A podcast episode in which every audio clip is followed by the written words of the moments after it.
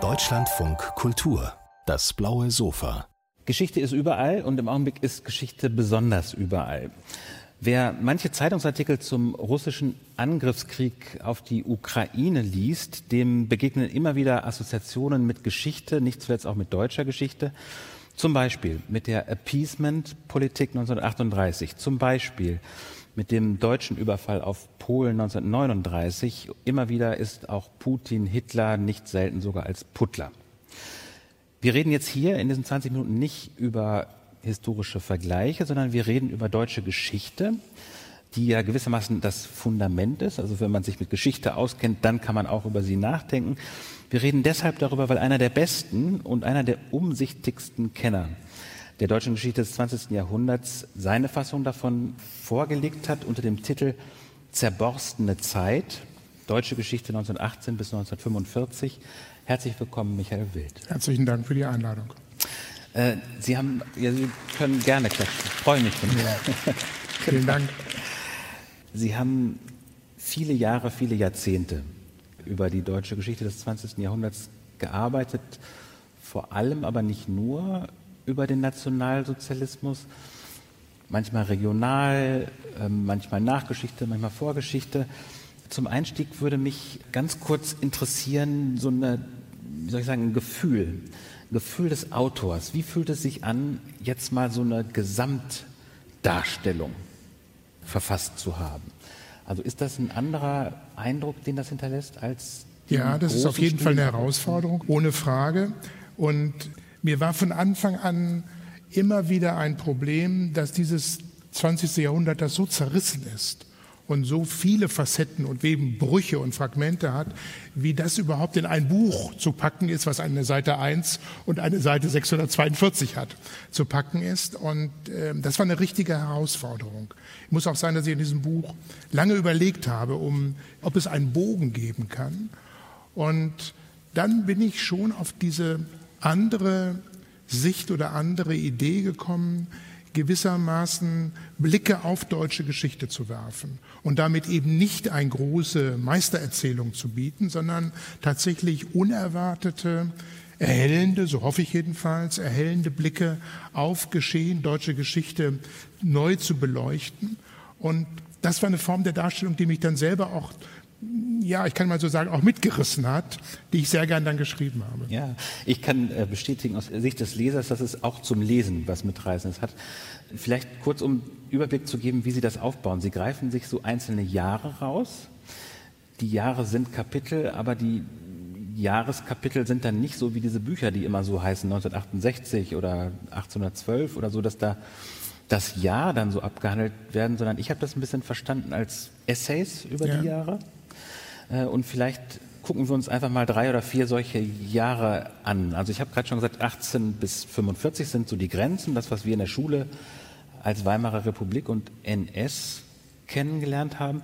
Und ein Jahr, das Sie behandeln für die Weimarer Republik, ist 1923. Inflation, Ausnahmezustand.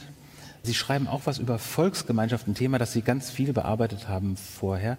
Können Sie uns so eine Art von Überblick mal sagen über dieses Jahr 1923? Ja, ich finde das deshalb sehr interessant. Ich wollte noch was zu, den, zu, dem, zu der Gliederung auch noch mal sagen, weil es hat einen, finde ich, auch für mich selber, also wenn ich ein Leser wäre dieses Buches, sehr schönen Vorteil. Man muss nicht vorne anfangen, man kann sich ein Kapitel rausnehmen. Es gibt schon rote Linien, die durch das ganze Buch durchziehen, aber man kann sich ein Kapitel erstmal nehmen, das einen interessiert, ohne dass man die Konstruktion des Buches dadurch unterläuft. Das Jahr 1923 ist immer als Krisenjahr beschrieben worden. Und das ist es natürlich auch. Es gibt äh, die Besetzung des Ruhrgebiets, es ist die Hyperinflation, die Putsch, also sowohl der Hitlerputsch im November als auch der Versuch der KPD, eine kommunistische Revolution im Oktober zu initiieren. Aber mich hat auch interessiert, wie eigentlich Menschen in so einer Ausnahmesituation damit umgehen und was sich verändert. Also, dass zum Beispiel diese nationale Agitation im Ruhrgebiet gegen die französische Besatzung auf einmal so etwas bringt, dass auch die Linke, die Kommunisten, so etwas wie eine gemeinschaftlichen Widerstand gegen die Besetzung organisieren wollen. Also diese Art Volksgemeinschaft, die von rechts sowieso dann propagiert wird, Raum greift und dadurch, dass die Löhne weitergezahlt worden sind, auch die Arbeiterinnen, Arbeiter im Ruhrgebiet auf einmal, wenn man so will, sich in ein Boot mit den Unternehmern vorkommen. Also neue Konstellationen entstehen, die, glaube ich, auch für die Weimarer Republik dann politisch, sozial wichtig geworden sind.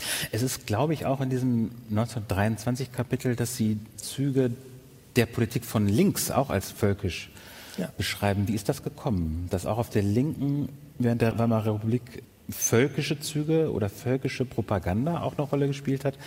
Und ist da was in da eins ist, gefallen? Da gibt es, glaube ich, etwas, was immer eine Gefahr auf der Linken ist. Also Sie spüren, dass diese Art völkische oder Gemeinschaftspropaganda jetzt gegen die französische Besetzung wirkt. Mhm. Viele eingehen und wollen gewissermaßen sehen ihre politischen Fälle schwimmen, wegschwimmen und äh, versuchen selber, wenn man so will, auf diesen Zug aufzuspringen. Und damit befördern sie aber selbst eine Rhetorik, der sie inhaltlich, wenn man also die Klassenfrage in den Mittelpunkt stellt, ist die völkische Frage eigentlich konträr, steht konträr dazu. Also befördern etwas gegen die eigene Politik, in der sie dann selber sich gefangen. Also es war dann für die KPD ausgesprochen schwierig, dann 1924 sich aus diesem völkischen, aus diesem völkischen Fahrwasser, in der sie sich opportunistisch selbst reinbegeben haben, wieder rauszukommen. Und auch indem sie, rote Fahne kommt mit antisemitischen Karikaturen, also selber in ihrer eigenen Bewegung antisemitische Ressentiments und Emotionen befördern, die nicht so einfach wieder einzufangen sind. Jetzt haben Sie gerade schon angedeutet, es gab da auch antifranzösische äh, Ressentiments. Das hatte zu tun mit der Besetzung des Rheinlandes. Äh, und zu den Besatzungstruppen zählten auch afrikanischstämmige ja. Soldaten. Jetzt beschreiben Sie da ein bisschen, wie so antisemitische, antifranzösische und auch rassistische ja, äh, genau. Ressentiments so sich überlappen in der Zeit. Das ist in meinen Augen ein Beispiel dafür, wie es in Ihrem Buch zwischen Kapiteln auch Verbindungen gibt. Denn Sie widmen ein ganzes Kapitel dann 1926 Schwarzen in Deutschland. Ich behaupte jetzt mal für dieses Format Deutsche Geschichte, Beck Verlag, deutscher Geschichtsprofessor schreibt eine deutsche Geschichte, ist das eine relative Neuentdeckung festzustellen, dass es in Deutschland, auch wenn der Weimarer Republik schon schwarze Menschen gegeben hat. Wie haben Sie die entdeckt? Ähm, also auf der einen Seite natürlich in Berlin in der Diskussion um Kolonialismus und das Humboldt-Forum kommt man um diese Frage von Kolonialvergangenheit nicht herum. Die sogenannten Völkerschauen in Berlin waren Massenpublikum, waren sozusagen eine Massenveranstaltung. Und ich habe es aber nochmal in einer anderen Weise verbunden, eben mit dieser Geschichte von Josephine Baker, die im Januar 1926 nach Berlin kommt, einen enormen Erfolg hat. Und man merkt, wie sie auf der einen Seite mit, wenn man so will, rassistischen Projektionen spielt, umgeht. Also ich habe, muss ich sagen, in der Beschäftigung mit ihr mehr und mehr entdeckt, dass sie eine ungemein kluge junge Frau ist, die sehr genau weiß, wie rassistische Projektionen, Vorstellungen wirken und auch erwartet wird, dass sie sie bedient. Also das Naturhafte in Anführungsstrichen, das schwarze Menschen verkörpern, soll sie nochmal in ihren Tänzen ausdrücken. Das wird erwartet, kommt in den Rezensionen zum Ausdruck. Und auf der anderen Seite, dass es aber eben eine, wenn man so will, Tanztradition in Berlin gibt, die durchaus etwas eben mit jedem Cakewalk, der in den USA entwickelt worden ist als Karikatur auf die Kolonial- und ähm, Südstaaten-Herrenkultur gewirkt, der aber in Berlin auch, in, also in Europa und auch in Berlin getanzt wird. Also es so Korrespondenzen gibt. Und das fand ich ausgesprochen interessant, dass es keine Geschichte über Josephine Baker ist, sondern eben, dass schwarze Menschen in Deutschland Teil dieser Hauptstadtkultur sind und sie auch in durchaus nachhaltigerweise geprägt haben. Also natürlich ist Jazz und moderne Musik, auch der Charleston, sind also diese Art anderen Bewegung, körperlichen Bewegung, haben viel mit afroamerikanischer Musik und afroamerikanischer Tanz zu tun. Das heißt, wir haben jetzt hier schon ziemlich viele auch Ungleichzeitigkeiten versammelt. Ja. Ne? Äh, Inflation, völkisches, Volksgemeinschaft, Weltläufigkeit und so weiter und so weiter. Dann irgendwann kommt 33. 33 kommt ja nicht mit einem, also da wird kein Schalter umgelegt, sondern auch da gibt es Ungleichzeitigkeiten, Sachen, die dahin geführt haben. Und Sie nehmen uns in Ihrem Buch oder in Ihrem Essay mit nach Wittlich, ein Ort ja. im Rheinischen oder Rheinland-Pfalz oder Eifel. Also sozusagen ein katholischer, ein katholischer Ort. Ein Ort, der mich fasziniert hat, weil er eine katholische Mehrheit hat. Diesen, diesem Ort wirklich, also es gibt ein ganz tolles Tagebuch, das ich benutzen konnte. Ein Hermes. Genau, ein Hermes, katholischer Gastwirt und dementsprechend auch aufmerksam gegenüber dieser Stadtgesellschaft. Und Kommunalpolitiker? Und seit 1929 für das katholische Zentrum in der Stadtverordnetenversammlung und führt seitdem ein ausführliches Tagebuch über das, was er erlebt. Und kein Nazi, ein aufrechter Nazi-Gegner. Und was mich interessiert hat, wie dieser Ort, der im Frühjahr 33 noch eine ganz klare katholische Mehrheit in der politischen Wahlen hat. Also sowohl in den Reichstagswahlen im März als auch eine Woche später in den preußischen Kommunalwahlen hat das Zentrum in diesem Ort die Mehrheit. Trotzdem innerhalb weniger Monate, wenn Sie so wollen, umgedreht wird oder eine andere ganz deutlich eine andere hegemoniale Kraft die politische Kultur dieses Ortes bestimmt. Und dem wollte ich nachgehen. Also wie machen die Nationalsozialisten das gewissermaßen aus einer Minderheitsposition heraus, diesen Ort für sich zu erobern? Und da war das Tagebuch von Mees Gold wert, weil er das sehr genau, skeptisch, fragend, auch ein bisschen selbst überwältigt, ratlos manchmal, das beschreibt. Und es wird deutlich, dass die Nationalsozialisten eine ganz spezifische Öffentlichkeitspolitik und Symbolpolitik haben. Also nur ein Beispiel, was auch sozusagen diese unterschiedlichen Erwartungshaltungen haben. Wir sitzen jetzt mehrere Nationalsozialisten seit März im Stadtrat. Und Mees überlegt so, na ja, was müssen wir, müssen wir mit denen irgendwie jetzt umgehen? Also wir müssen über Finanzen reden, über Beschäftigungsprogramme und überlegt schon, was er mit dieser Gruppe dann irgendwie das Zentrum eventuell sachlich an Sachpolitik umsetzen kann oder nicht. Aber was machen diese zwei Nationalsozialisten? Der erste Antrag, der von ihnen kommt, ist, Hitler und Hindenburg zu Ehrenbürgern der Stadt Wittlich zu erklären. Und dieses Zentrum Mäßig ist mal völlig konsterniert. Was soll das? Und die sind aber jetzt in einer Zwickmühle, weil Hindenburg als Reichspräsident, das kann Wittlich nicht ablehnen. Hitler, gerade erst gewählt als Reichskanzler, vielleicht in zwei Wochen schon gar nicht mehr Reichskanzler, der soll nun Ehrenbürger der Stadt werden. Also sie müssen darauf reagieren und was dann so Kommunalpolitiker machen, auch Politiker häufig, also sie schieben es auf die lange Bank. Und daran wird, finde ich, erkennbar, dass diese Art Politik aus einer Art Hegemonialpolitik, Symbolpolitik Leute vor Alternativen stellt, an die sie vorher gar nicht gedacht haben. Ja. Und, aber aus denen sie nicht rauskommen. Also sie müssen eine Entscheidung fällen. Und äh, das Rausschieben verschiebt das Problem nur. Und das ist mit den Fahnen und den Flaggen genauso. Also ja. dem, es gibt die Umzüge in der Stadt und die Aufforderung besteht, zu Flaggen. Es muss nicht die Nazi-Flagge sein. Es geht auch schwarz-weiß-rot oder sogar die Flagge von Wittgen. Trotzdem wird dann relativ schnell deutlich, wer flaggt und wer nicht flaggt. Ja. Und damit glaube ich, das ist so ein Geheimnis, glaube ich, dieser Machteroberung gewesen. Es ging nicht darum, dass man innerlich Nationalsozialist wurde, aber dass man nach außen hin Zugehörigkeit demonstriert hat. Und das hat den Nationalsozialisten für diese erste Phase der Machteroberung völlig gereicht, dass dieses äußere Zeichen von Zugehörigkeit erfüllt wird. Genau, das ist sehr plausibel und sehr anschaulich, ganz sicherlich nicht, äh, auch nicht jetzt die komplette Antwort natürlich auf die Frage, wie 33 funktioniert hat. Leider müssen wir trotzdem vorspulen, um ganz kurz eine Jahreszahl noch aufzurufen, nämlich 1941. Wir haben nicht mehr viel Zeit dafür. 1941 nehmen Sie uns mit nach Lemberg, heute Lviv, das uns heute wieder jeden Tag eigentlich in den äh, Nachrichten begegnet. Das Jahr 41 ist in Ihrem Buch das Jahr oder ist auch in der echten Welt das Jahr des Vernichtungskriegs oder ein erster Höhepunkt des Vernichtungskriegs. Wenn Sie sehr dicht uns einen Eindruck mitgeben wollen müssten, Wie würden Sie das machen? Wie würden Sie Ihr Lemberg 41 verdichten? Also ich würde darauf nochmal ganz, wäre mir ganz wichtig, was auch dieses Kapitel beinhaltet, wie viel Gewalterfahrung die Menschen, die in Lemberg, in Lov, polnisch Lov, ukrainisch Liv gewohnt haben und wohnen, wie viel Gewalterfahrung die erlebt haben.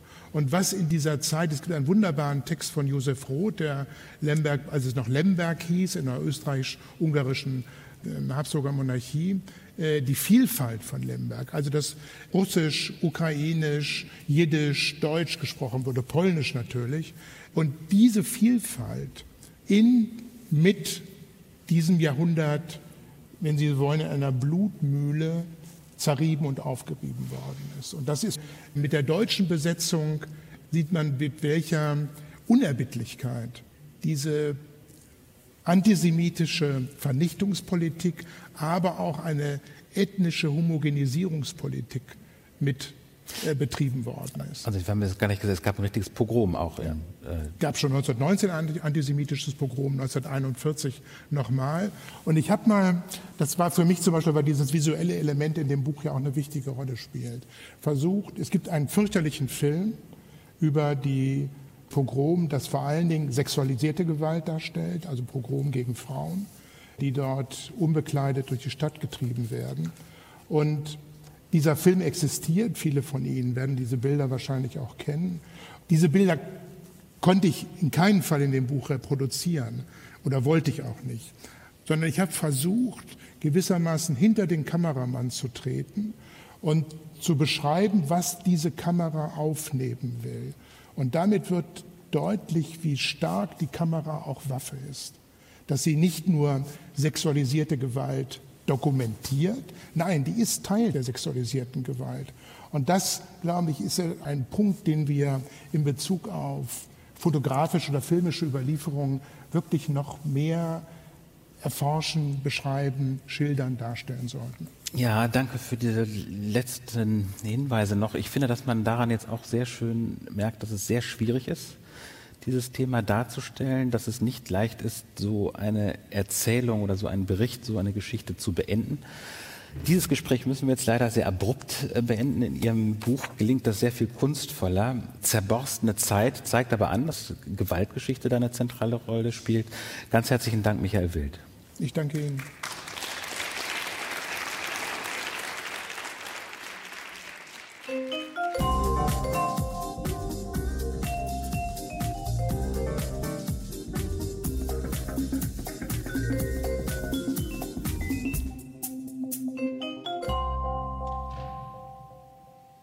Er ist ein bedeutender Journalist und Reporter beim Spiegel. Und ihm ist nicht nur schon 1995 gelungen, mit literarischen Werken hervorzutreten, sondern er ist seitdem in beiden Welten wirklich erfolgreich. Herzlich willkommen auf dem blauen Sofa, Dirk Kurpjoweit. Danke. Der Ausflug heißt Ihr neuer Roman, in dem Sie vier Protagonisten in eine Extremsituation, in eine Gefahrensituation werfen. Was widerfährt Ihnen? Ja, es sind vier Menschen, die, äh, die eher Großstädter sind, die, die relativ jung sind, so um die 30 und äh, ja, normale Berufe haben oder studieren. Und die machen, die waren früher zusammen auf der Schule und einmal im Jahr machen sie zusammen einen Ausflug. Einer muss das organisieren und dieser Ausflug in jenem Jahr geht in ein Flussdelta. Sie paddeln dort für vier Tage oder einige Tage paddeln sie dort rum, mieten zwei Boote und äh, ja, freuen sich auf eine sehr entspannte, äh, schöne Zeit in der Natur. Und dann bekommen sie Ärger mit Einheimischen. Und dann wird das, was eben so schön werden sollte, wird eigentlich nach und nach ein ziemlicher Horror für diese vier. Das ist nicht das erste Mal, dass bei Ihnen in eine wenn nicht idyllische, so doch ziemlich normale, alltägliche Situation etwas einbricht. Das ist etwas, was Sie besonders interessiert. Wahrscheinlich ausgehend von meinem äh, eigenen Leben, das sozusagen äh, das normale äh, Leben ist, in dem es eigentlich Katastrophen nicht vorgesehen sind. Niemand ist daran gewöhnt und dann passieren sie doch. Und sie passieren privat oder sie passieren politisch, so wie wir es im Moment erleben. Und was mich eigentlich immer interessiert, erstens an mir und zweitens aber auch generell, ist der Mensch eben in Extremsituationen. Wie bewährt er sich dort? Wie geht er damit um? Wie kommt er da raus? Und wie kann er sein Scheitern verhindern? Und das, da haben Sie recht, das durchzieht sich durch einige meiner Romane und ganz besonders auch durch diesen. Ja, wie bewähren sich denn aus Ihrer Sicht die vier Protagonisten? Wir sollten ein bisschen von ihnen erzählen. Eine Frau und drei Männer, die sich alle lange kennen. Und einer von ihnen ist schwarz. Das ist auch der Grund für die Konfrontation mit den Einheimischen. Genau, es gibt eine Schwester und einen Bruder und dann zwei Freunde von denen, die früher eben eine Clique waren an der Schule. Und dort kam irgendwann Josef hin, äh, dessen Vater, äh, dessen Eltern aus Sambia geflohen sind, also Afrikaner, und Josef ist aber Deutscher. So, und die äh, paddeln da halt los und kriegen dann sehr schnell Ärger eben mit den Einheimischen, die es nicht begrüßen, dass ein Schwarzer sich in ihrer Gegend aufhält. Äh, leider, leider, wir kennen das. No-Go-Areas gibt es ja leider immer noch und hat es eine Zeit lang ja auch häufig gegeben. Und äh, eine ähnliche Situation ist das, die Einheimischen erklären quasi, das Gebiet zur No-Go-Area ist eine entlegene Region. Das Handy funktioniert bald nicht mehr, die Ortung funktioniert bald nicht mehr. Es ist ein Flussdelta mit sehr vielen Flussarmen und bald äh, haben die vier sich verirrt und werden ja dann eigentlich gnadenlos gejagt von Häschern, die sie eigentlich nie sehen, die aber da sind, die Zeichen setzen und sie dann letzten Endes die vier vor eine tragische Entscheidung stellen. Die Hasher bleiben im Dunst sozusagen, sind nicht näher identifizierbar und sie erzählen sozusagen nicht, wie es zu rechtsextremen Ansichten oder so etwas kommt, sondern sie tun etwas anderes, was wahrscheinlich noch viel spannender ist. Sie halten diesen Vieren, die sich gut kennen und auch ziemlich sicher sind, auf der richtigen Seite zu stehen, einen Spiegel vor durch die Extremsituation, in die sie geworfen werden. Und es bricht etwas zwischen denen aus, was durchaus auch so eine latente, versteckte rassistische Dimension hat. Mögen Sie davon ein bisschen erzählen, welche Ängste die umtreiben? Ja, am Anfang sind sie eine verschworene Gemeinschaft, wie das ja auch oft ist. Wenn irgendwie von außen eine Gefahr kommt, dann rückt man zusammen und verbündet sich. Und gerade wenn man so gut befreundet ist wie die vier, dann ist völlig klar, sozusagen, wir lassen keinen zurück, wir lassen niemanden im Stich, wir halten hier gemeinsam durch und wir sind ein Team, ein Freundesteam. Aber es wird immer bedrohlicher, sie kommen da nicht raus und irgendwann, ja, fangen die Weißen an zu überlegen, wir könnten uns eventuell retten, wenn wir einen opfern. Und das kann nur der Schwarze sein, so wie die Situation ist. Und das ist natürlich dann für alle der Horror, am meisten natürlich für den Schwarzen, der irgendwann merkt, Josef äh, kann sich vielleicht doch nicht hundertprozentig auf seine so engen, geliebten Freunde verlassen. Und dann wird eben dieses Bündnis, das sie am Anfang geschmiedet haben, quasi die Wagenburg, die sie gebildet haben, wird brüchig, löchrig und dann muss sich jeder selbst fragen in der Situation, gibt es nicht vielleicht doch einen latenten Rassismus, der in mir schlummert und auf den ich letzten Endes zurückgreifen kann, um, um, zu um, hier, um mich hier rauszuholen aus der Situation. Und ja, das ist für alle natürlich eine fürchterliche Probe. Wenn ich richtig sehe, dann ist das ein politischer Roman, aber Sie, obwohl politischer Journalist, gar nicht unbedingt immer geneigt zum politischen Roman. Verstehe ich Sie da richtig? Ja, ich habe auch einen Roman geschrieben, der direkt im politischen Milieu spielt, aber das habe ich nur einmal gemacht, weil das ist ja die Welt, in der ich sowieso immer bin, fast jeden Tag. Ich mag es lieber, wenn ich in den Romanen in eine andere Welt äh, verschwinde, auch als für die Abwechslung, als Herausforderung, das Neue sozusagen in mich reinzuholen, andere Welten. So ist das hier auch. Und gleichwohl bleibe ich irgendwie doch immer beim politischen Hintergrund. Also das interessiert mich eigentlich am meisten, sozusagen normales Leben, normale Menschen, die nicht Politiker sind, aber die, wie wir alle ja permanent, alles, was wir tun, oder nicht alles, aber immer mehr leider äh, sozusagen politischen Hintergrund hat. Also wenn man auf die letzten zwei Jahre zurückschaut, war so viel von dem, was wir getan oder unterlassen haben, politisch bestimmt in unserem privaten Leben. Also da ist die Trennlinie ja gar nicht scharf. Und so, das interessiert mich eben auch. Wie wirkt Politik in unsere normalen Leben rein? Ich musste an diese Formulierung denken, bei der ich gar nicht genau weiß, von wem sie eigentlich ist. Der Firnis der Zivilisation ist dünn. Sind Sie da pessimistisch?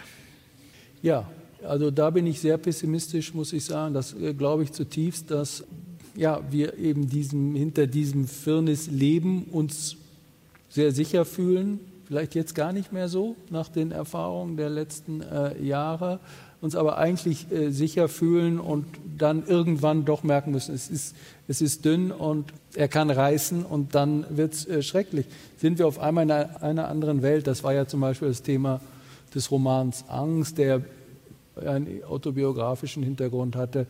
Eine junge Familie lebt dort in ihrer Wohnung friedlich und glücklich und dann kommt der Stalker. Und der Stalker ist ja nicht nur von außen eine Bedrohung, sondern auch von innen, weil ich komme auf einmal auf Gedanken, die ich vorher mir nie gemacht habe. Ja, sozusagen. An sich würde ich sagen, steckt kein Barbar in mir, ja, solange der Firnis der äh, Zivilisation nicht reißt. Ist er aber gerissen, dann habe ich das selbst erlebt, ist es auch möglich, auf barbarische Gedanken zu kommen. Ja, wenn wir es jetzt übertragen auf die Ukraine, die ja auch sich sicher fühlen äh, konnten über viele Jahre und ein Leben hatten wie wir. Und auf einmal ist er eben komplett zerrissen und dann äh, ist die Hölle da. Und so gibt es diese Höllen und innere Höllen aber auch, ohne das jetzt vergleichen zu wollen. Sie haben eben von, von Ihrem Roman Angst von 2013 erzählt, der, aber auch einige andere Ihrer Romane sind verfilmt worden, schon von sozusagen vom Start weg und da haben sich auch äh, Arbeitskontakte ergeben. Hat das Ihr Schreiben verändert? Nein, für mich ist das eigentlich die größte Überraschung meines Schreibens, weil Film kommt in mir eigentlich gar nicht vor. Also ich bin ohne Fernseher aufgewachsen, da waren meine Eltern total streng. Das gab es überhaupt nicht. Und äh, dann habe ich es mit 18, habe ich mir dann eben selbst mal einen Fernseher gekauft und habe aber gemerkt, ich komme da gar nicht mehr rein. Fernsehen ist für mich gar kein Medium und Film, das mich jetzt interessiert, äh, außer ehrlich gesagt Fußball. Eine Fußballübertragung, das schaue ich mir gerne an, sonst aber nicht.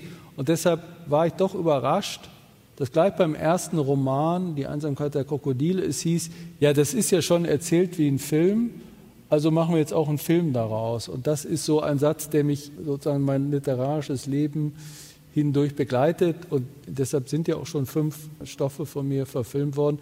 Aber ich denke nie an Film. Ich glaube auch nicht, dass ich in Filmkategorien denke, weil ich gucke gar keine Filme. So, und dann ist es, halte ich das eher für einen großen Zufall, dass da irgendwas zusammenpasst, zusammenzupassen scheint, aber eine Strategie oder ein Gedanke äh, steckt da ganz sicher nicht hinter.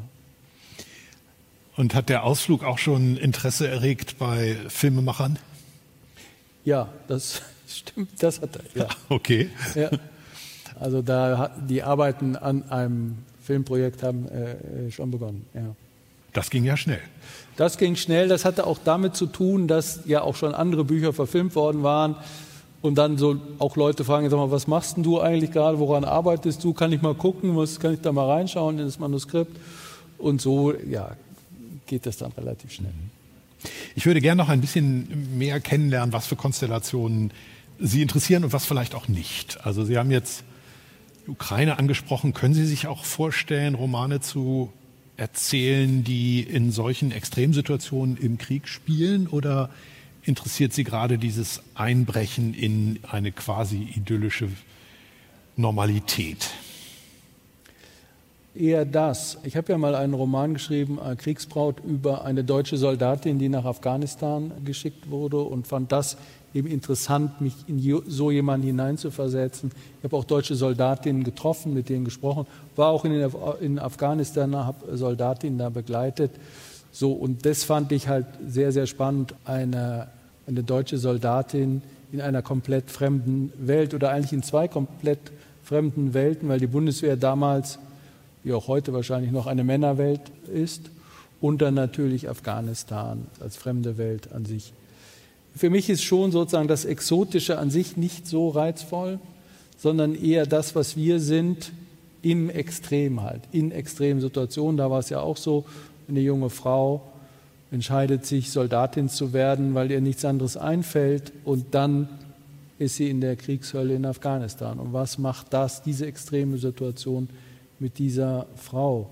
Ich glaube, Ukraine, ja, ich lese das natürlich jeden Tag, ich gucke mir diese Videos an und so, aber es ist für mich auch noch viel zu sehr einfach Realität. Ich wüsste gar nicht, wie ich dazu eine Geschichte erfinden soll, weil ich ja täglich so viele reale Geschichten sehe und erzählt bekomme, also über die Medien und, und erstmal das verarbeiten muss und eigentlich gar nicht kann. Ja, ich sitze ja manchmal, mache ich es auch aus, weil ich denke, ich kann das gar nicht mehr aushalten, ja, was ich da sehe. Und ja, also da, das ist sozusagen für mich, was dort passiert, außerhalb meines literarischen Denkens und Empfindens, vielleicht wenn es mal vorbei ist, mit Abstand, aber jetzt kann ich es nur als, äh, als Mensch und als Journalist betrachten. Was steht bei Ihnen am Anfang? Die Konstellation oder Charaktere, die Sie, die Ihnen begegnen oder die Sie erfinden und äh, die Ihnen dann keine Ruhe lassen? Ja, Menschen. Also es beginnt eigentlich immer mit einem Mensch, den ich, dem ich entweder begegne oder meistens den ich mir vorstelle, also der zu mir kommt eigentlich und dem ich dann äh, folge oder der ich dann folge. Ich finde, Michael Kühlmeier hat das mal sehr schön ausgedrückt. Er sagte, äh, sind die Figuren erst da, folge ich ihnen neugierig. So, weil es, ich tatsächlich es auch so empfinde, dass man jetzt nicht da so sitzt und das macht der jetzt und dann macht die das und so, sondern dass es eigentlich fast umgekehrt ist. Sozusagen nicht ich erzähle eine Geschichte, sondern da kommt jemand in mein Leben wie jetzt vor allem die Amalia, die, die sicherlich die wichtigste Person in diesem Boot ist. Aus ihrer Sicht wird es auch erzählt. Die Amalia kam irgendwann, natürlich habe ich nach ihr gesucht, ich habe nach einer Amalia gesucht, dann war sie irgendwie so als Schemen da und dann ist aber mein Gefühl tatsächlich eher, ich folge ihr. Sie fängt an, in mir zu leben, etwas zu tun, mir etwas zu erzählen und dass ich gar nicht so steuere, sondern äh, sie bestimmt über mich und schreibt dann ich, ich will jetzt nicht esoterisch klingen, aber so ein bisschen wie das Medium bin ich dann für sie. Sie schreibt den Roman durch mich. Auf jeden Fall aber würde ich sagen, es ist eine, eine Wechselbeziehung zwischen uns beiden. Mhm. Wie darf ich mir den Sphärenwechsel bei Ihnen zwischen der journalistischen Arbeit und der Arbeit an fiktionalen Stoffen vorstellen? Schreiben Sie wenn großer Stress auf der Journalistenseite herrscht oder schreiben Sie, wenn große Langeweile ist oder planmäßig immer im August? Ich könnte Ihnen das sagen, ich habe hier hinter dem Ohr einen Knopf und der führt mich von der einen Welt in die andere. Und diesen Knopf habe ich irgendwann mal entwickelt vor langer Zeit. Anders wird es auch nicht gehen ohne diesen Knopf. Der steht für mich dafür, ich kann, ich kann ganz schnell von einer Welt in die andere kommen. Ja, also, und zwar wegen Langeweile. Ich begleite ja viel Politiker, also ich habe ja mich 20 Jahre mit Angela Merkel befasst, sie viel auf Reisen begleitet. Und das ist nicht immer nur interessant, es ist oft sehr langweilig, weil ich auf sie warten muss. Ich bin ja nicht immer bei ihr, sondern sie ist im Weißen Haus, dann sitze ich da in diesem schäbigen Pressesaal vom Weißen Haus, dann dauert es zwei Stunden. So, und dann kommt der Knopf und ich sozusagen schleudere mich raus aus dem Weißen Haus, rein in die Romanwelt, schreibe dann zwei Stunden den Roman weiter, dann kommt Angela Merkel mit Barack Obama und dann kommt die Presse, bin ich wieder da, dann bin ich ganz bei denen. Und so in diesem Wechsel, also mit Hilfe des Knopfes geht es gut. Früchte der Langeweile. Könnte schlimmer sein. Der Ausflug, der neue Roman von Dirk Kurpjoweit. Vielen Dank für den Besuch auf dem blauen Sofa. Ja, danke auch. Dankeschön. Danke.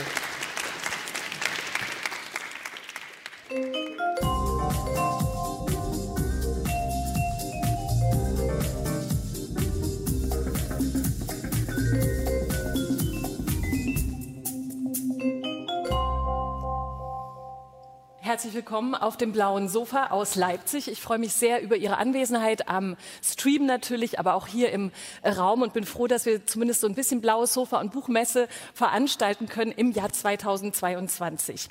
Auf dem blauen Sofa jetzt neben mir sitzt Reinhard Grebe. Herzlich willkommen, schön, dass Sie da sind. Guten Tag. So.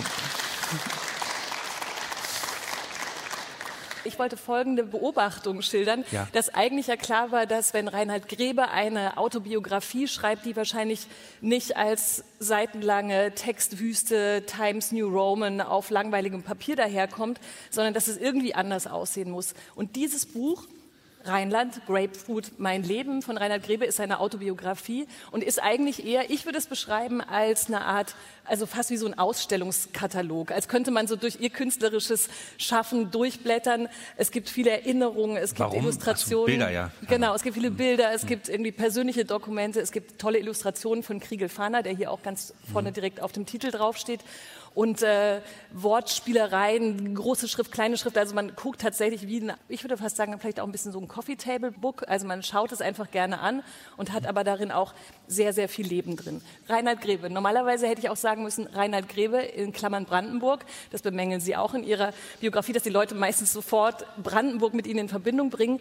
Und nicht nur in diesem Titel schauen Sie ja relativ präzise auf die Menschen und auf die Gesellschaft. Wie ist es denn, wenn man sich dann mit sich selbst beschäftigt als Reinhard Grebe? Waren Sie denn gnädig mit sich oder auch mit diesem Reinhard Grebe Zynismus an mancher Stelle? Zynismus weiß ich gar nicht. Also ich- was gnädig, man wird vielleicht ein bisschen. Ähm, ich musste mich immer von mir weghalten, dass, dass man sich dann schreiben kann. Ja. Sie haben dieses Buch in der Reha geschrieben. Es gibt eine Krankheit, über die Sie auch erzählen in diesem Buch, die Ihnen immer wieder Schlaganfälle beschert. Das heißt, dieses Buch ist einerseits natürlich die Autobiografie, gleichzeitig aber auch eine Auseinandersetzung eben mit diesem Zustand. Ähm, ganz am Anfang steht, ich schwöre, dass ich morgen am Donnerstag, den 18. Februar 2021 mit dem Leben anfange. Gemeint damit ist eigentlich mit dem Schreiben übers Leben. Aber darf man so romantisch verbrämt fragen, dass sich mit all dem auseinandersetzen und dabei zu schreiben, hilft es? Ja, Das müssen Sie noch ein bisschen ausführen. Ach Das so. ist eine zu kurze Antwort. das war zu kurz. Das war zu kurz. Ja. Es stimmt. Ja. ähm, also, naja, es ist halt so ein Krankentagebuch. Das ich ähm, habe das so. Es stimmt ja auch alles, dass man, wann schreibt man Autobiografien, das, äh, das beim, weil ich nicht weiß, wie lange ich noch lebe. Mhm. Und das war dann so ein, hat geholfen, dass man so die Reha nimmt und dann das Leben erfindet, was war. Ja, man muss aber auch eben der Bauern entscheiden, was das Leben war, ne? Also wie man, was Ja. man kuratiert Das ist die, selber. die Hauptaufgabe, war, was erzähle ich nicht.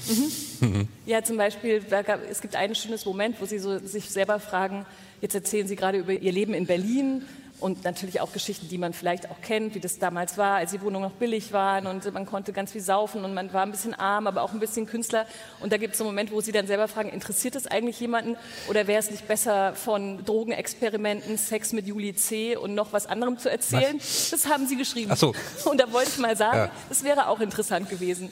Aber Sie haben Ja. tatsächlich so ein bisschen gesucht nach dem, was man erzählt und wofür Ja, ja, Sie sich am dass Ende man immer so Biografie, das sind immer diese A-Prominenten, die, die immer so in der Betty Ford Klinik Entzug machen, die so wissen, wo man, welche Partys mit Koks und welche Affären, das, das bin ich alles gar nicht. Das muss also ja, Literatur werden. Das war die Hauptsache, dass man nicht nur irgendwas äh, erzählt. Das war auch mal am Anfang, glaube ich, der, dieser Kleinverlag, wo das erschienen ist.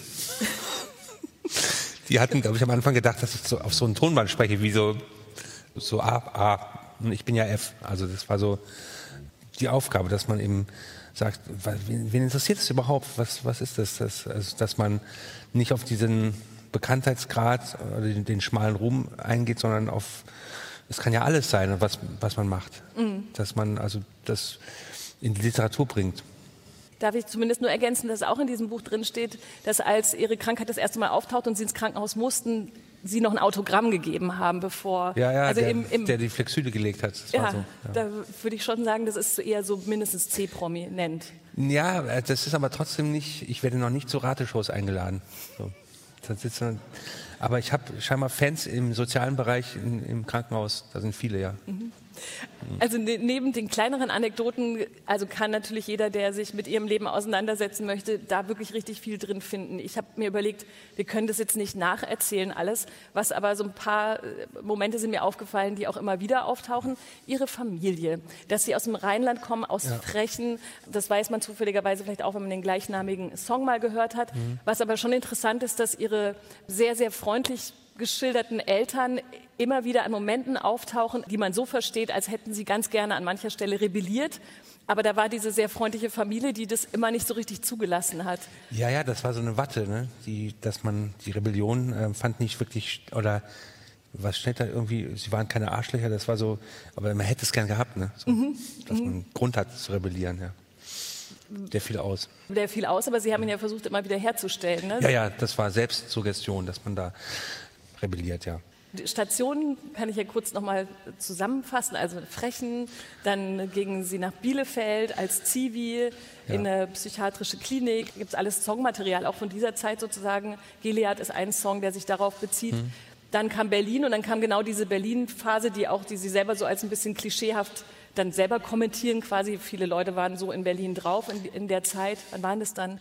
Ende der 90er? Ja, es, es gab es jetzt schon im Museum, habe ich jetzt gesehen. Anfang der 90er ja. war ich in der Ausstellung. Ja, genau. Da kann man die ganzen Clubs, die ganzen Bilder sehen, die ganzen Asselläden und ich hatte damals keinen Fotoapparat, sonst wäre ich auch gewesen in der Ausstellung. Also. Äh, okay, das, aber, aber ja. auf jeden Fall, also Dokumente auch aus dieser Zeit finden Sie natürlich auch in der Biografie. Dann kam dieses auch schon mal hier und da erwähnte Puppenspieler-Diplom. Das mhm. ist wirklich sehr lustig, wie ja. Sie das schildern. War das alles ein bisschen auch, also wenn man, man, muss es, man muss über viele Momente dieses Studiums lachen. Man muss dabei gewesen sein. Was? Da muss dabei gewesen sein ja. und wenn man es liest, muss man, muss man schon auch mhm. lachen an vielen Stellen. Ja, das ist auch, ähm, weil es auch komisch war, so aus der Rückschau. Ja. Es, ja. Glaubt, es glaubt einem keiner, aber es war so. Das ist so eine ganz komische Gesellschaft, die Kleingemeinschaft Puppenspiel.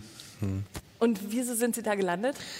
Zufall, das war, ich, ich hatte Russischstudium, darf man das noch sagen? Ich habe Russisch studiert und habe dann aber die Uni verlassen und ähm, war planlos und wollte irgendwas mit Kunst machen, irgendwie so. Und habe so gesucht und dann kam jemand vorbei und hat so einen Zettel hergeholt mit dem Studienfach Puppenspiel. Und ich konnte es selber nicht glauben, dass es sowas gibt. So eine Hochschule, die so Handpuppen lehrt. Und dann habe ich mich da beworben, aber ohne Puppen und wurde angenommen. So kam das. Mhm. Genauso. Und dann waren Sie plötzlich Diplompuppenspieler ja. eines Tages. Ja, Dippelpupp. Ja. Da waren die Eltern übrigens, da kamen die Eltern auch nochmal ins Spiel. Ne? Da schildern Sie so einen Moment in, in Genf. Hatten Sie einen. Äh, hatten ja, meine Eltern wussten gar nicht, was ich studiere. Ich hatte den Kontakt abgebrochen und hatte ihnen dann irgendwann gesagt, nach Jahren, ich, ach so, wie ich spiele übrigens im Ausland, also mhm. in Genf, wir hatten so ein Gastspiel. Mhm. Und das war dann in so einem großen Saal, so wie hier etwa, vor sechs Leuten. Und, zwei davon waren und, die Eltern. Und die, die sprachen kein Deutsch. Und meine Eltern waren zwei davon, also vier. Mhm. Und es war ziemlich schlimm. Dann haben sie mich gesehen als Puppenspieler. Und dann haben Sie aber was Nettes gesagt, zumindest wenn es stimmt, was Sie aufgeschrieben haben, nämlich, wenn du was brauchst, wir sind immer für dich da. Das stimmt nicht. Ah, stimmt nicht? Da ist viel erfunden auch. Ach, ja. schade. Mhm. Das, da war ich echt beeindruckt. Da dachte, da, ich dachte nämlich an der Stelle, da hätte ich verstanden, wenn Sie vielleicht auch mal Lust gehabt hätten, dann, also da nochmal zu rebellieren, weil natürlich das vielleicht dann auch manchmal ein bisschen schwierig ist, wenn Leute. Da hatte ich andere Probleme. Wenn man so scheitert und eine schlechte ja. Vorstellung macht, dann denkt man an was anderes, glaube ich. Ja. Okay, gut, verstehe. Mhm dann streiche ich das wieder als äh, wahrhaftig aus diesem Buch in meiner Erinnerung. Ja. Aber dann sind sie nach Jena. Jena finde ich auch nochmal eine interessante Station, weil erstens als Westkid in Jena ein Theater übernehmen quasi als Dramaturg und Schauspieler mit so einer kleinen Gruppe, bei der auch, glaube ich, ein Freund von Ihnen dabei war. Und ja. so, wie war das? Also gerade eben mit dem West-Background dann in Jena zu sagen, hey, wir machen euer Theater. Das war gut. zu kurz fürs Fernsehen. das ist viel zu kurz. Ja. Genau, das ist tatsächlich ein bisschen zu kurz. War eine gute Zeit. Okay. Hm. Gut, dann würde ich ja. sagen, sind wir auch mit Jena eigentlich schon fast durch. Ich Jetzt sind wir eh durch, ne? Wahrscheinlich. nein, wieder, nein, wieder nein, nein, nein. Tut mir leid, dauert noch kurz. Ich frage noch eine Jena-Frage äh, nach und zwar, dann lassen wir das mit dem West-Ost-Ding weg. Aber was Sie ja versucht haben, ist zu sagen, Theater soll zugänglicher werden. Das finde ich, das war 2003 oder 2000 oder so. Ja, so ja. Genau, also ich meine vor 20 Jahren immer noch reden heute Leute in Theaterkontexten, das muss mal alles zugänglicher werden, man muss diese hochgezogene Augenbraue wegkriegen. Wie hat das denn damals funktioniert, genau diesen Plan umzusetzen und zu sagen, hey, kommt mal alle ins Theater, wir machen hier nicht nur was für die Elite? Nee, ja, ich, ich glaube, wir waren ganz gut. Ja. War, ist auch wieder zu kurz die Antwort. Also, wir haben, ist schon okay. Wir haben. Vielleicht sind die Fragen ja auch einfach total doof.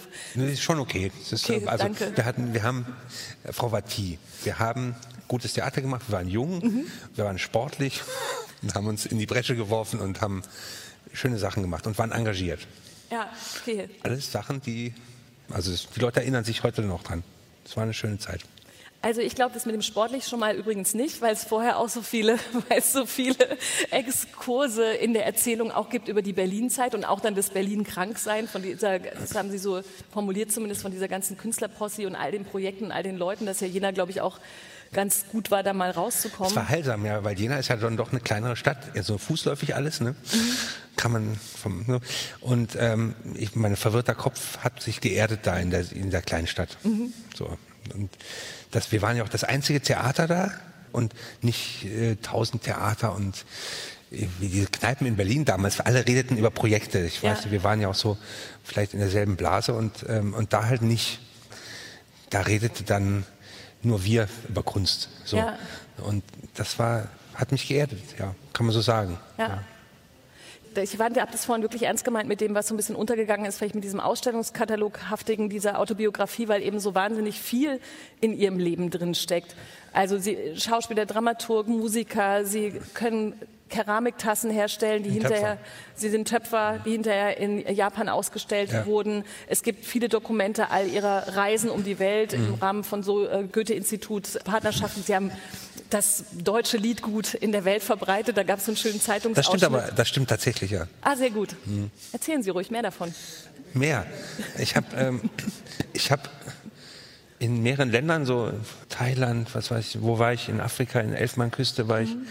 da habe ich so das deutsche Liedgut verbreitet und habe dann da Brandenburg gesungen, was ist das erstaunlich so ein deutsches war. Liedgut Brandenburg? Ja, ja, ist so ein Volkslied auch, ja. ja. Äh, und habe dann so das gemischt mit der Kultur vor Ort, mit den Liedern von da. Und das waren schöne, schöne Erlebnisse. waren so, wir hatten da so Shows gehabt unter freiem Himmel und oder äh, ja, das war das war eine schöne Kulturaustauschgelegenheiten. Ja. ja. Hm. Sie haben auch schön geschrieben, dass schön geschrieben. Wie klingt das denn? Das stimmt, das, das stimmt. Ich, Sie haben es schön geschrieben. Ja. Ich fand aber wirklich sehr treffend Das stimmt, ich bin Schriftsteller übrigens. Ja, genau, ja. ich weiß. Das hm. habe ich das noch gar nicht ja. erwähnt. Ja, genau. Schweres es, Wort. Es gibt ja auch ein Schriftsteller. Buch deshalb, wegen dem Schriftsteller-Dasein. Aber ähm, dass viele von den Dingen, die ich gerade auch aufgezählt habe, dass Sie viel nebenbei gemacht haben und dass es eben immer eine gleichzeitig... Das stimmt, Frau Vatti. Ja, bitte? Bei mir ist es so, da steht auch da drin. Ja, ja, das habe ich. Ich mache auch. vieles nebenbei. Genau. Eigentlich alles. Ne, das, und das finde ich aber super. Das, das, das, ist die Hauptsache. Es, es gibt nicht, das Zentrum gibt es kaum. Ja. ja deswegen hat mir der Satz auch so gefallen, weil dieses das nebenbei nicht einfach nur so ein Wort ist, sondern tatsächlich fast nebenbei so und währenddessen Lebensmotto. Ne? Und Gleichzeitigkeit ist das andere Lebensmotto. Ja. Gleichzeitig passieren so viele Sachen. Das Leben ist gleichzeitig, aber das ist jetzt genau mit dieser ätzenden Krankheit beendet, dieses gleichzeitig sein können. Was, wie, was macht also, das reduziert sich. Das reduziert mein sich. letzter Schlaganfall datiert aus dem Januar. Ich bin immer noch so ein äh, bisschen daneben und ähm, ist, man weiß es, ich muss, noch kann ich, hoffe ich, dass ich immer zurückkomme und das ist so, das sind nicht so, Schlaganfall hört sich immer so tödlich an oder so, es sind nur so kleine sind das immer, mhm. die so, mich aber doch äh, schon fertig machen und ich immer so Reha und immer wieder, dieses Jahr schon wieder, genau wieder mhm. und äh, da muss ich halt, ähm, zurück und ich aber sonst ist es trügerisch, weil ich kann fast alles machen dann. Mhm. Insofern ähm, äh, werde ich es wieder mal mir vornehmen, das zu reduzieren, aber es wird dann, es kommt, es kommt immer dazu, dass, dass sich das ausweitet automatisch. Und äh, die Gedanken, die Sie natürlich da auch schildern, die in der Reha kommen, also manches ist traurig, manches ist so genauso die, die, perfekte Mischung zwischen Humor und Melancholie. Es gibt eine Szene, die Sie schildern, wo Sie auf einen Steg auf so einen, oder zu dem, ich weiß nicht, war das ein See oder so, wo Sie See, rausgehen und kurz das durchspielen. Was wäre, man würde das einfach jetzt halt alles einfach lassen im Buch fallen sie dann auch ins Wasser. Jetzt ja. weiß ich natürlich nicht, ob das stimmt, stimmt oder nicht. nicht aber stimmt nicht. Aber die Szene ist natürlich eindrücklich, weil sie dann auch eben genauso klatschnass wieder irgendwie zurück in diese Reha müssen und ja. diese Momente aus, es ist einfach alles schlimm, aber gleichzeitig, man ist eben einfach auch nur ein Mensch, der versucht, damit klarzukommen und manchmal sogar in einem halb lächerlichen Moment halt wieder endet, wie immer. Ist und trocknet sein Geld auf dem und genau. Auf der Heizung, ja. Und genau. macht weiter, ja. Und macht es dann wieder und, und äh, mhm wiederholt sich das in diesen Reha-Erfahrungen, die Sie immer wieder machen, oder ist es so eine, gibt es da so eine Basis, die Sie hier schildern und dann? Das ist wiederum real, total ja. real, so der Ablauf dieser Reha-Tage. Das gibt's auch irgendwie, es gibt auch so, kann man kaufen, Reha-Tagebücher, wo man das da eintragen muss, mhm. wo alles schon vorher steht. Das sind immer so Kurse, die so eine halbe Stunde gehen. Mhm. So war es bei mir. Tausend Kurse, die Tanzen nach dem Schlaganfall heißen oder Standgang wo man so einen Sandsack aufhat wegen Gleichgewicht und dann irgendwie vor und zurück geht und steht und so. Das, das sind tausend große Aquafitness und so, so Sachen macht man da. Mhm. Und finden Sie das die meiste Zeit so lustig, wie ich Sie jetzt gerade erlebe? Ist, also letztes Jahr, da hat es mich nicht so getroffen, da, das fand ich ziemlich absurd oder da war ich noch fitter und hab's, bin so da durchgetanzt so ein bisschen durch die Reha. Da, da ist mal die anderen, sind, denen geht's alles schlechter. Das sind harte Fälle, denen ist schon, denen ja. geht's nicht gut, nee. Und ich, ich und diesmal war es schon wieder schlimmer. Jetzt war ich so ein Teil davon und war ganz froh, dass der Sandtag oben geblieben ist und dass ich durchs Wasser gehen konnte, ohne umzufallen. Also es war so, dann das zieht sich so nach unten. Und, äh, aber was, was war die Frage noch? Nee, das, also eigentlich war das die Frage, ob genau mit, diesem, mit dieser Distanz, wo dann auch genau manche dieser Kurse auch so ein bisschen lustig erscheinen, ja, ja, das, ob ja, man das durchziehen Ja, es gibt kann. ja viele lustige Begegnungen ja. da. Oder, oder sind ja alle leidgetränkt, dass so jemand zum Beispiel bei Tanz nach dem Schlaganfall, da wurde so dieser Tacke getanzt mit so Chiffontüchern. Und der hat geheult und der andere hat gelacht, weil er noch nie so in so einer Veranstaltung war, was, was das sollte. Ne? Und das, oder dann war ich bei der Aqua Fitness, die Burkini-Frau, die umgekippt ist. Also das, was, ähm, man kommt da irgendwie, das ist das schlimmste Leid von mhm. den ganzen. Alle haben Krückenständer neben sich und ähm, äh, tapern da so lang. Was, und dann, ich bin Teil davon und gehe da durch. Und ja, und was soll ich sagen? Es ist das ist real life. So. Ja. Mhm. Jetzt haben Sie das ja aufgeschrieben, letzte kurze Und es ist noch Leben. Also es ist ja, ja genau. Ist ja die, die deutsche Rentenversicherung möchte ja, dass wir zurückkommen in den Beruf. Dafür gibt es ja diese Reha. Und die meisten scheinbar schaffen das auch. Ja. ja. ja. Ich habe gerade nur gedacht, dadurch, dass Sie diese Momente ja auch genauso, äh, so wie Sie sie jetzt erzählen, aber die eben auch da aufgeschrieben existieren, ist es ja irgendwie so scheinbar abgeschlossen, weil das eben eine Autobiografie ist. Das ist Ihr Leben. Denken Sie manchmal darüber nach, wie Sie genau diese weiteren Erfahrungen, die sich ja oftmals wiederholen oder nochmal anders darstellen, dass man die weiter aufschreiben müsste? Ist es so dann auch fertig? Das reicht jetzt mal als Autobiografie. Das war so. Ja. Ja, also ich hoffe, dass ich noch ein bisschen lebe und das, oder lange sogar, man weiß es ja nicht. Ja, das hoffe und ich dass, wohl auch. Ähm, dass ja. das, ob das fortgesetzt ist, glaube ich nicht. Ah, okay, jetzt hätte ja nicht. Das ist ja auch dick genug. Und wir haben Papiermangel. Das ist so, das reicht. Das stimmt. Ja. Also hier ist auf jeden Fall eine ganze Menge drin. Auch von dem, was wir nur angedeutet haben, ja. auch teilweise in kurzen Antworten, aber die längeren stehen ja eh hier drin. Dankeschön, Reinhard Grebe, das war super. Das war's. Vielen Dank, dass Sie da waren. Dankeschön. Ja.